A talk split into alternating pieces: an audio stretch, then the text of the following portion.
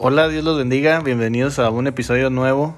Ya teníamos mucho sin grabar. Este, la gente ya lo pedía. Ah, no se crean. Me estaban diciendo cosas porque había dejado inconcluso este, este podcast. Pero hoy es el día en el cual vamos a comenzar nuevamente a retomar todo esto y a hablar con personas las cuales ya llevan tiempo aquí en el Evangelio, ya llevan tiempo en este caminar con Cristo. Y pues bueno, el tema acerca de esto y lo que vamos a estar entrevistándole a estas personas es el costo de la cruz. ¿Qué tanto ha sido para ellos el caminar con Cristo? ¿Qué han dejado? ¿Qué aún tal vez no han podido dejar? ¿Que les ha estado de, que les ha costado? Y ahorita lo vamos a ver con bases bíblicas. Este, y bueno, sin más que decir y que añadir, está aquí con nosotros el hermano Carlos Grimaldo Morales. Bienvenido. Muchas gracias por la invitación, por la entrevista. Bueno, Carlos Grimaldo es mi papá, este, y pues el día de hoy eh, vamos a hablar con él acerca de, de este tema. Yo creo que es un tema muy, tal vez algo complejo, algo este, profundo, ah, porque abarcan muchas cosas. Y ahorita, como lo comentaba, eh, con un versículo vamos a estar analizando todo. él, él actualmente es líder de matrimonios, anteriormente fue líder de jóvenes y adolescentes. Y vamos a hablar un poco también acerca de esto, el, el cómo ha sido el cambio de... Ya estoy viendo que está poniendo una cara medio de ¿cómo que está pasando? Este, pero ¿cómo ha sido el cambio? ¿Cómo ha sido para que la gente conozca y, vea un poco acerca de, de, esto? O sea, que conozca acerca de lo que es, es el vivir en Cristo en cuanto a ser líder eh, de jóvenes, en cuanto a ser líder de matrimonios, los problemas tal vez que se han enfrentado a lo largo de este caminar con Cristo, de este costo de la cruz, que realmente es, es, es un, es un costo, ¿no? Creo yo que sí sí nos cuesta a todos. Este, pero bueno, vamos a darle lectura al versículo base con el cual vamos a empezar, que viene en Mateo 16, 24. Y dice, entonces Jesús dijo a sus discípulos, si alguno quiere venir en pos de mí, niéguese a sí mismo, tome su cruz y sígame. Y ya leyendo este versículo, que yo creo si se lo sabe, este, comienza la primera pregunta. Y es aquí, quiero tomar en lo que dice la primera parte. Dice, si alguno quiere venir en pos de mí, niéguese a sí mismo. En el negarse a sí mismo, ¿qué tan difícil ha sido? Porque bueno, eh, pues ustedes no lo saben, las personas que nos están escuchando, pero mi papá no es una persona que haya nacido en el Evangelio. Si tuvo su recorrido este, eh, pues en el mundo, y, yo creo que, que, ha sido, es algo difícil, ¿no? Cuando, cuando ya conoces, cuando ya sabes, cuando hay cosas que obviamente del mundo que te dan placer, que te dan este, satisfacciones, pues sí es un poco difícil, ¿no? El, el, dejarlas. ¿O no? ¿Ha sido difícil? Eh, sí, definitivamente. Eh, pues el caminar en el Evangelio de Jesucristo es una vida completamente nueva. Eh, todos los que nos, nos convertimos a una edad ya avanzada, pues traemos muchas costumbres, muchas cosas y una vida desordenada, realmente. Eh, el aceptar a Cristo como nuestro único y suficiente Salvador, ahí es el paso más importante que que damos, pero también es la oportunidad más importante que se nos presenta en nuestra vida. Y ahí empieza un caminar nuevo donde empezamos a conocer cosas diferentes que en la vida normal, común, no conocíamos. Y también empezamos a ver una vida muy interesante, porque el caminar eh, en el Evangelio de Jesucristo empieza a ordenar tu vida, empiezas a vivir de una manera diferente, pero también depende mucho lo que tú te esfuerces, lo que tú quieras Y una de las etapas en las que vive cualquier cristiano recién convertido es su primer amor.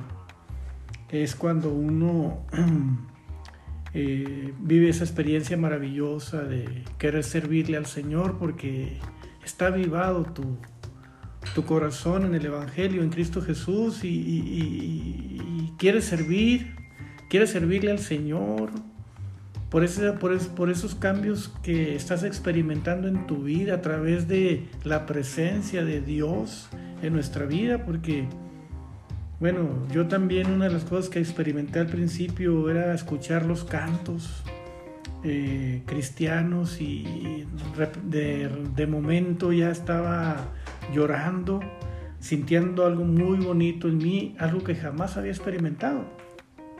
Y son una de tantas cosas que yo podría comentar, pero bueno, creo que no sé si di respuesta a la primera pregunta o si hay algunas otras preguntas para no este, adelantarme. No, bueno, en, en sí este, no hay como que un orden. Eh, yo trato de que todo esto sea espontáneo en, en cuanto a esto de, de, conocer un poco acerca de, de lo que ha hecho Dios en la vida de cada una de las personas. Este, y bueno, eh, otra pregunta, yo creo que tal vez hay gente que llega a los pies de Cristo y que a lo mejor su familia no, pues no es, no es creyente, ¿verdad? ¿Qué, tanto, qué tanto afectó? El, porque el parte, la parte del negarse a sí mismo también es con la familia, ¿no? O sea, con, tus allegados, con, con, no sé, con todos aquellos que te rodean. ¿Qué tanto impacto tuvo en su vida y, qué tanto le costó. Porque ya con esto, este, ah, bueno, aquí en este, en qué tanto que le costó, viene ahora sí que, que, lo, como se llama el tema, ¿no? En esta ocasión, el costo de la cruz, que ahorita vamos a hablar un poco acerca de la cruz, pero qué tanto, o sea, qué tanto le costó el, el ya después con las relaciones, eh, no sé, personales que tenía con otras personas, qué tanto fue ese costo, o sea, bueno, cuando tú, eh, cuando nosotros aceptamos a Jesucristo en nuestro corazón, que ya lo había mencionado, empezamos a llevar una vida diferente, una vida de entrega, de orden, de disciplina, porque así es el Señor. Dios es un Dios de orden. Entonces empezamos a ordenar nuestra vida, a vivir cosas diferentes que demandan entregan el Evangelio como la asistencia, los servicios, estar ahí, recibir palabra, poner a Dios en primer lugar antes que otras cosas. Entonces nosotros en el mundo, en el mundial, éramos muy sociables, las fiestas, las celebraciones, y ahí es la parte donde tú empiezas a romper esos vínculos familiares donde ya no asistes, donde ya no quieres ir porque para ti hay otras prioridades que son el Señor. Y tu familia, claro que empieza a ver en ti esos cambios de actitud, esos cambios de, de decisiones en cuanto a estar en las fiestas con ellos o no estar. Pero ahí eso, nosotros estamos en un proceso de que nuestro corazón está siendo conquistado por el Señor. Por eso dejamos ya, vamos dejando a un lado poco a poco esas, esa manera de vivir que teníamos anteriormente. Y ahí es donde empieza ese negarse a, a, sí mismo, dejar lo que yo quería, lo que a mí me satisfacía, lo que a mí me producía placer. Y, y es una experiencia y es un proceso que nosotros tenemos que asumirlo. Pero afortunadamente cuando hay disposición de parte de nosotros para ir dejando las cosas viejas, las cosas antiguas, el Señor nos ayuda para que haya firmeza en las cosas nuevas que estamos emprendiendo de la mano de Jesucristo. Sí, así es. Este, yo creo que bueno, aquí al final dice, termina con esto, ¿no? De, la mano de Jesucristo. ¿Qué, ¿Qué cosas ha hecho usted para, para ahora sí que como dice la palabra, o sea, estar pegado a la vida? Bueno, definitivamente eh, yo tengo 13 mm, años en el Evangelio y mi experiencia, y lo he compartido siempre que hay oportunidad, lo que yo me he dado cuenta que lo fundamental, lo elemental en un cristiano es la oración. Un cristiano sin oración está completamente a la deriva, está completamente desubicado. Y claro que nosotros venimos de un mundo donde estábamos desubicados, donde estábamos perdidos. Y aquí en el camino del Señor estamos siendo instruidos en su palabra día con día. Por eso yo dentro de mis oraciones le digo al Señor, Señor, pon en mí el querer como el hacer, como dice su palabra. Que no quede nada más en quiero hacerlo, no, hay que hacerlo. Entonces definitivamente lo que a mí, en mi experiencia en el Evangelio, eh, lo que me ha ayudado eh, a a permanecer y a echarle ganas, a echarle ganas es la oración, la oración diaria. Nosotros como cristianos tenemos que tener una disciplina de oración de todos los días, que cuesta, sí, sí cuesta mucho, pero es sumamente importante dejar la comodidad y pedirle al Señor que nos ayude a sacar de nosotros esa pereza que hay de nosotros, pereza espiritual. A veces te queremos pero no lo hacemos. Entonces, esa comunión con el Señor o esa relación fresca, yo les decía ayer en, en varón, es una relación fresca, es una relación de todos los días con el Señor, con Dios, es esa intimidad que tenemos con Él en el día a día, donde nos estamos renovando, donde estamos permitiendo que el Señor se manifieste en nuestra vida a, eh, partir de esa intimidad que tenemos con Él, que yo como cristiano decido en el tiempo, yo tengo tiempo para el Señor. Si yo digo que el Señor es lo más importante en mi vida, entonces tengo que tener tiempo para Él en, mi diario vivir. Entonces, el estar cerca de la vida, el estar cerca, pegados a Jesucristo, es esa relación con Él íntima de todos los días. Sí, así es. Bueno, yo, yo aquí, bueno, pues es mi papá, ¿verdad? Y yo conozco algunas cosas de él. Y yo quisiera que nos hablara acerca de, de este hecho de cuando nos ha platicado de una ocasión que fue con unos hermanos al Cerezo, creo que sí fue al Cerezo. ¿Y, por qué? ¿Por qué lo menciono? Porque una vez escuché, eh, no sé si fue una predicación o fue una persona que decía, no solamente hay que ser emocionales, sino intencionales, ¿sí? Tener la intención de hacerlo y, más allá de solamente eh, pensarlo y tener la intención, sino ejecutarlo. ¿A qué voy con esto? Cuando, nos, bueno, me platicaba a mí de esa vez que fue al cerezo y que vio a un hermano, ¿no? Que, o sea, lo vio y como que le llamó la atención, ¿no? Hubo algo en él y, usted le, le, hizo una pregunta, ¿verdad? Sí, sí lo recuerda. Este, ahí quiero que nos platique ahí, porque siento yo que esto de emocional intencional va relacionado. Sí, bueno, eh, voy a hacer un poquito, eh, eh, voy a dar una, una explicación a fondo sobre qué fue lo que me llevó a a, esa situación. Eh, para que nosotros como cristianos también, yo lo digo por experiencia propia, nos interesemos más en el, Evangelio de Cristo, tenemos que tener un encuentro con Jesús.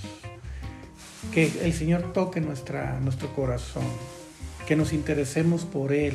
O sea, ese encuentro con, el, con Jesús, con el Señor, hace que nos interesemos por la palabra, que estemos interesados en leer la palabra, que estemos interesados en orar que estemos interesados en ayunar. Entonces, eh, en una escuelita bíblica que yo empecé a ir porque mi esposo ya no me quería dejar jugar fútbol, yo nada más me iba a los cultos los domingos, a la escuelita bíblica no iba y le dije que me dejara jugar fútbol e iba a ir a la escuelita bíblica.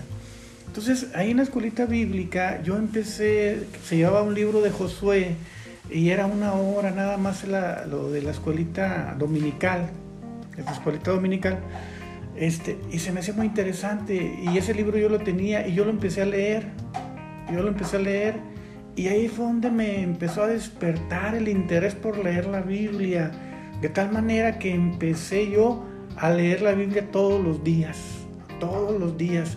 Después de empezar a leer la Biblia todos los días, nació en mí el empezar a orar, a orar. Y se me presenta la oportunidad porque yo en una de mis oraciones le decía al Señor, Señor, yo no quiero, yo quiero servirte, pero no solamente quiero servirte desde la comodidad de mi tiempo, sino cuando tú lo necesites, cuando tú necesites de mí. Y ándele que más adelante me invitaron a, a no acompañar a un pastor y su comitiva de su iglesia al cerezo de, de Durango un martes, era entre semana, pues yo trabajo. Entonces ahí donde veo yo la respuesta del Señor, ah, entonces no es de la comodidad de tu tiempo, entonces a ver si es cierto, ¿verdad? Pero dije, ah, caray, pero tengo, estoy, estoy trabajando. Pero Dios es tan bueno que, que, Él vio mi corazón, que realmente había esa intención. Dije, no, pues yo voy a pedir permiso. Sí, pedí permiso al director, el director me dio permiso, porque eran tres días allá en Durango. Entonces, ya estando dentro de Cerezo, yo veo a un hermano y yo le dije, hermano, yo quiero buscar a Dios. Este, eh, dígame, usted que se ve que está muy lleno del Señor, ¿qué hago? Ah, sí, me dijo, levántate todos los días a las cuatro y media de la mañana. ahí está, ahí está una, una, un consejo, una recomendación. ¿Quieres buscar al Señor? Levántate todos los días a las cuatro. Me dio hora. Exacto. Exacto. Entonces, y me dijo cómo orar. Dijo, levántate, arrodíllate, ora nada más en tu mente. Y gracias a Dios que lo hice. No fue una emoción, porque eso fue en el 2014. Yo, este, hasta la fecha, seguimos orando todavía y es lo que me, nos ha ayudado a mí y a mi esposa también. Sí, es que ahora sí que, como dice la palabra, ¿verdad? El, esforzarnos, en esforzarnos por, por hacer lo que nos corresponde, ¿verdad? El mantenernos pegados a, la vid, pegado a lo que es Cristo, eh, pues te ayuda, ¿no? Te, te, te, sube ahora sí que que todas tus fuerzas y te anima a seguir. Porque la misma palabra dice, solo te pido que te esfuerces y seas valiente. Sí, así es. Y el Señor hace lo demás. Sí, eh, nosotros eh, tenemos que tener esa disposición, ¿verdad? Y simplemente servirle a Él, eh, orar. mi papá dice que las armas del cristiano es el ayuno, la oración y la lectura de la palabra. Este, y pues bueno, yo creo que eso todos lo vemos y realmente es algo que, que nos debe de, debemos siempre de hacer eso, o sea, de buscar de Dios, de leer su palabra, de tener intimidad con Él, de ayunar, porque a través del ayuno, pues vamos a nosotros aumentar, ¿verdad? Nuestra vida espiritual va a crecer. Y pues bueno, eh, en este versículo eh, de Mateo 16, 24, al, ya por terminar dice, y tome su cruz y sígueme. Y ahí viene otra pregunta. ¿Qué significa la cruz para Carlos Grimaldo? Híjole, pues eh, la cruz para Jesucristo significó algo muy pesado, algo que tenía que ir llevando. Y, eso es lo que nosotros como cristianos eh, luchamos todos los días para vencer nuestro yo. Lo que diariamente dentro de mis emociones y de mis sentimientos brotan por hacer. Pero dice Pablo, ya no vivo yo, ahora vive Cristo en mí. Y eso es, eso es la lucha que tenemos todos los días y esa es la cruz que tenemos todos los días de nuestro yo. Vencer realmente eh, lo que yo quiero hacer para satisfacerme, para hacer las cosas que no debo de hacer, ya. Porque hoy estoy en un camino nuevo. Entonces, esa es la cruz que cada cristiano, bueno, al menos yo así lo veo, ¿verdad? Que yo llevo todos los días, vencer mi yo todos los días. Y para que lo pueda para que me sea menos difícil, eh, yo tengo que alimentarme de la palabra, tengo que estar espiritualmente bien, para que, para que, porque en nuestra vida las emociones y los sentimientos no nos vamos a, a desprender de ellos nunca, ahí van a estar contigo. Pero si tú espiritualmente estás bien, esos sentimientos y emociones siempre van a estar sometidos a, al espíritu. Y eso va a ser una garantía de que vamos a ir avanzando, de que vamos a ir caminando. Sí, cierto, tenemos muchas luchas, tenemos muchas pruebas como cristianos, muchas dificultades, pero no estamos solos. Su palabra dice, encomienda a mí, tu, a Jehová tu camino, confía en Él y Él hará. Y la palabra del Señor es verdadera. La palabra del Señor es eficaz. Y cuando nosotros como cristianos eh, nos estamos esforzando en agradar al Señor por amor a Él, nunca nos abandona. Él siempre está respaldando a sus hijos y aún y que nos equivoquemos y aún y que le fallemos y aún y aunque ya conocemos de la palabra, que nos equivocamos porque nos hemos equivocado y yo me he equivocado. El Señor nos da oportunidad todos los días porque su palabra dice que sus misericordias son nuevas cada mañana. Y es ahí donde nosotros tenemos esa oportunidad de reconciliarnos con el Señor. Pero tenemos que ser cuidadosos. Yo le estoy pidiendo al Señor perdón de algo que hice y ya no lo debo de hacer. Señor, dame las fuerzas para poder vencer esas debilidades que aún se mueven en mí. Esas tentaciones, tentaciones que me consumen. Pero cuando nosotros lo declaramos y ponemos en el Señor todo aquello que, que aún no hemos logrado vencer, el Señor se manifiesta y nos ayuda, porque como cristianos estamos viviendo procesos todos los días de renovación. Y nos tenemos que ir renovando en Cristo Jesús para poder llevar esa cruz y llegar al final del camino. Sí, mencionó algo muy importante que, que es el, el someternos a Cristo, ¿verdad? El someternos a Cristo pues sí, nos cuesta, nos cuesta y, y, bueno, en otro versículo más que voy a meter es Mateo 11:30 y dice, porque mi yugo es fácil y ligera mi carga.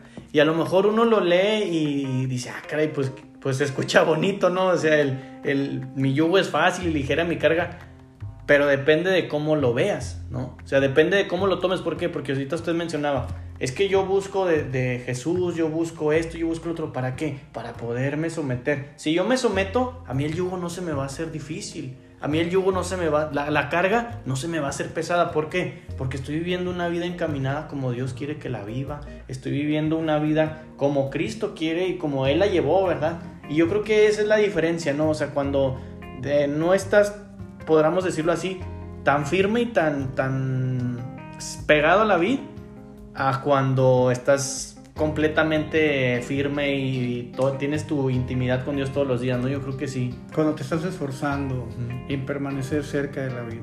Sí, exacto. Entonces, aquí verdaderamente, pues, yo creo que así lo hemos visto y así lo, lo ve usted también, ¿verdad? El, el, el, llevar ese, ese yugo, pues, implica que tener intimidad con Dios, implica leer la palabra, implica ayunar, porque muchas de las veces este, pues, se nos dificulta, ¿verdad? El ayuno, claro. ¿verdad?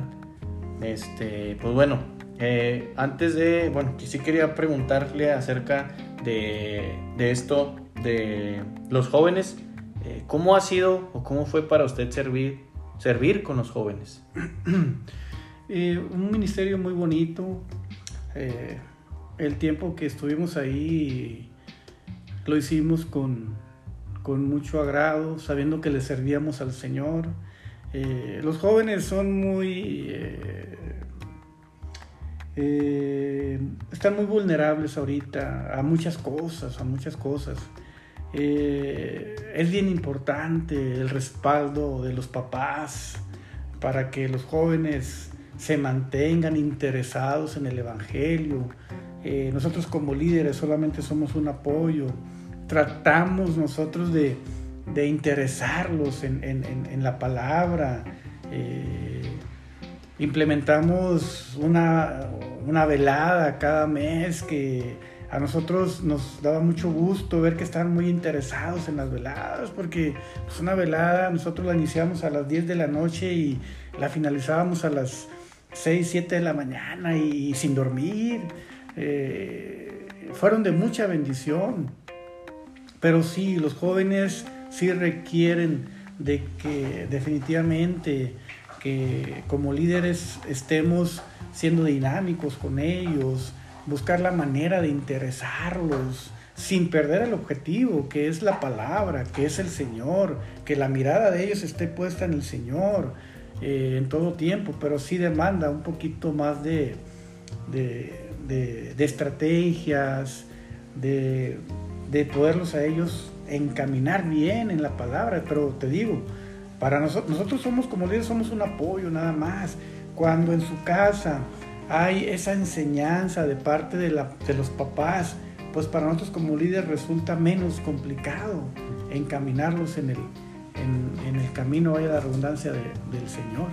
Y sí, y yo creo que también ha sido sacrificio, ¿no? De parte de ustedes en ese momento que estuvieron con los, con los jóvenes, porque pues yo sé, ¿verdad? Yo sé lo que, lo que se ha vivido, lo que se vivió, y, y más que nada cómo Dios respalda, cómo Dios se manifiesta en medio de situaciones este, adversas, ¿no? Y yo sí quisiera que hablara un poco acerca de eso, de la fidelidad de Dios en esos, en esos momentos donde a lo mejor y no sé, tal vez se, veía oscuro o algo como que no, y ah, caray, Dios, Dios siempre estuvo ahí. Sí, eh, en lo que ahorita mencionas de sacrificio, pues a mí me gusta mucho el fútbol. Y yo, este, los sábados eran los días que yo podía jugar y, y en una categoría donde estaba en mi mejor momento, pero yo tenía los jóvenes, los jóvenes que eran los sábados y tenía que estar y nunca dudé y nunca busqué una manera de cambiar los días, ¿no? Dije, bueno, Dios me puso ahí en ese ministerio y tengo que cumplir. Pero lo hacía también con, con alegría, porque junto con mi esposa logramos hacer un buen equipo para poder estar liderando esa, ese ministerio y, y, y, fue, fue para nosotros interesante. Estuvimos hablando y hablando de la fidelidad, pues nosotros ahí estábamos y ahí estuvimos siempre. Eh, cuando se necesitara, que teníamos que llevarlos a algún congreso, sea fuera el día que fuera, nosotros teníamos que ir, teníamos que acompañarlos, teníamos que estar con ellos.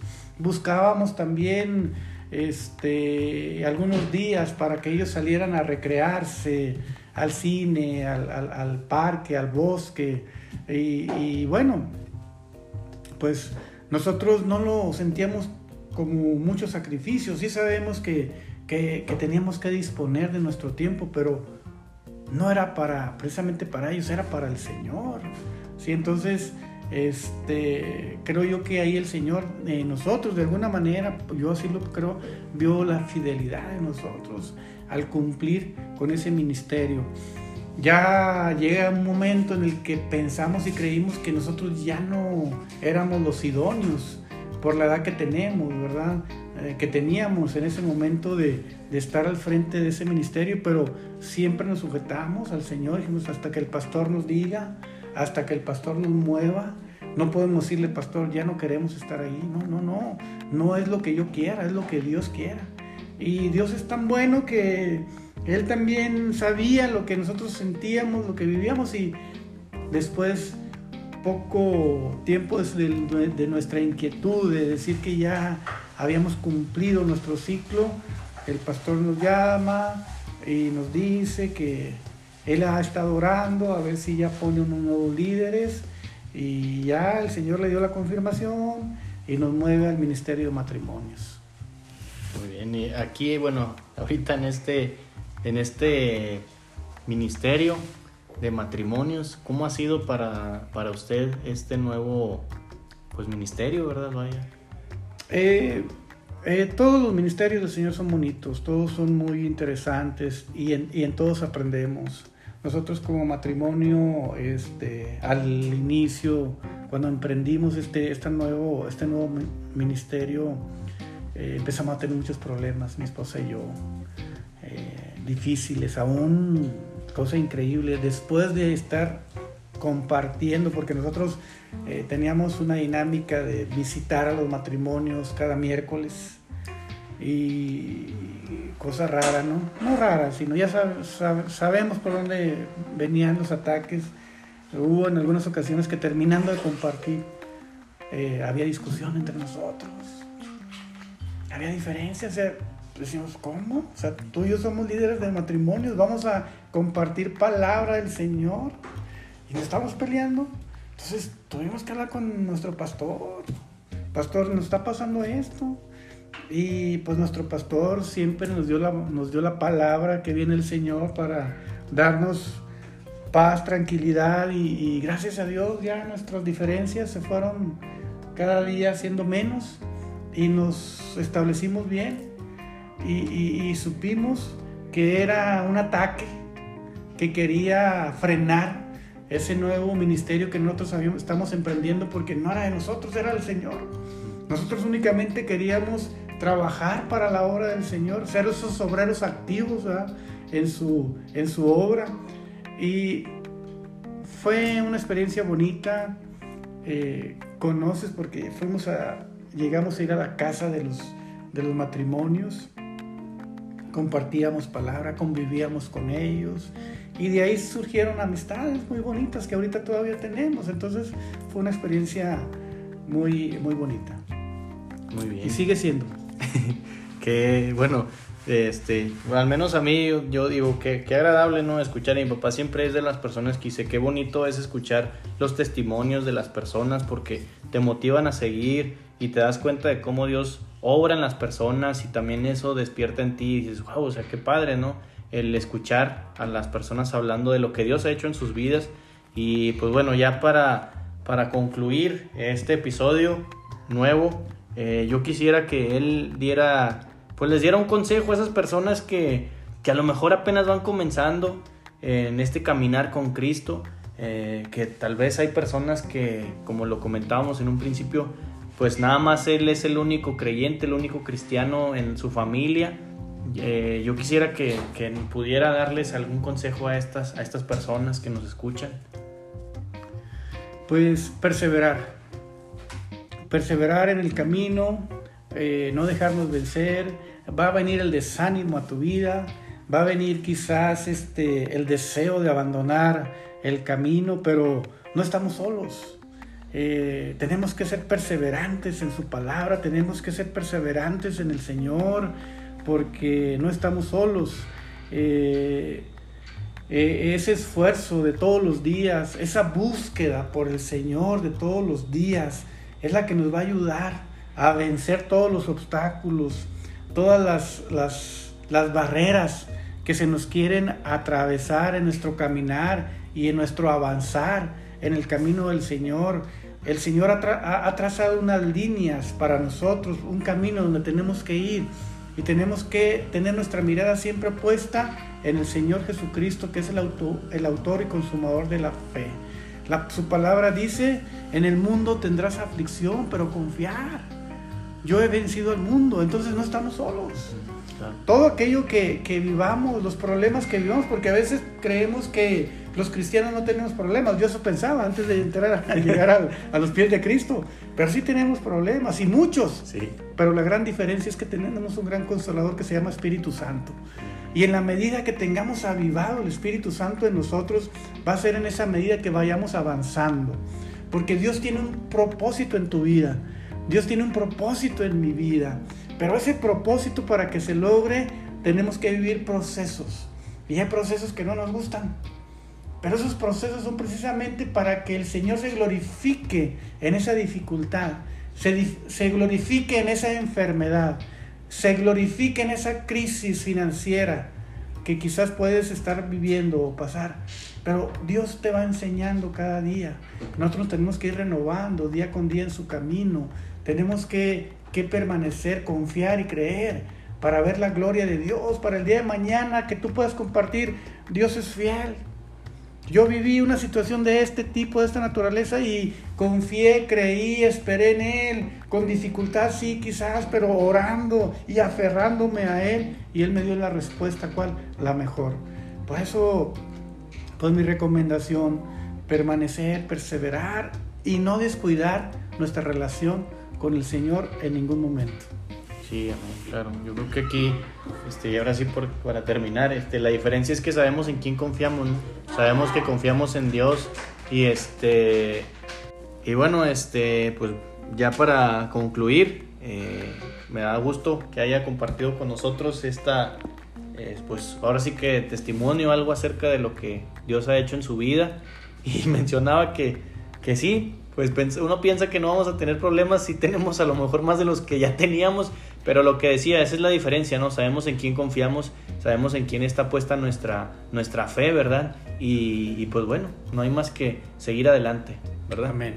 Bueno, amigos, este, con esto concluimos este episodio más del, post, del podcast Los Hijos del Trueno Crew, así que esperamos eh, que les haya gustado, que, que Dios haya hablado a su vida más que nada y nos vemos el próximo episodio. Dios los bendiga.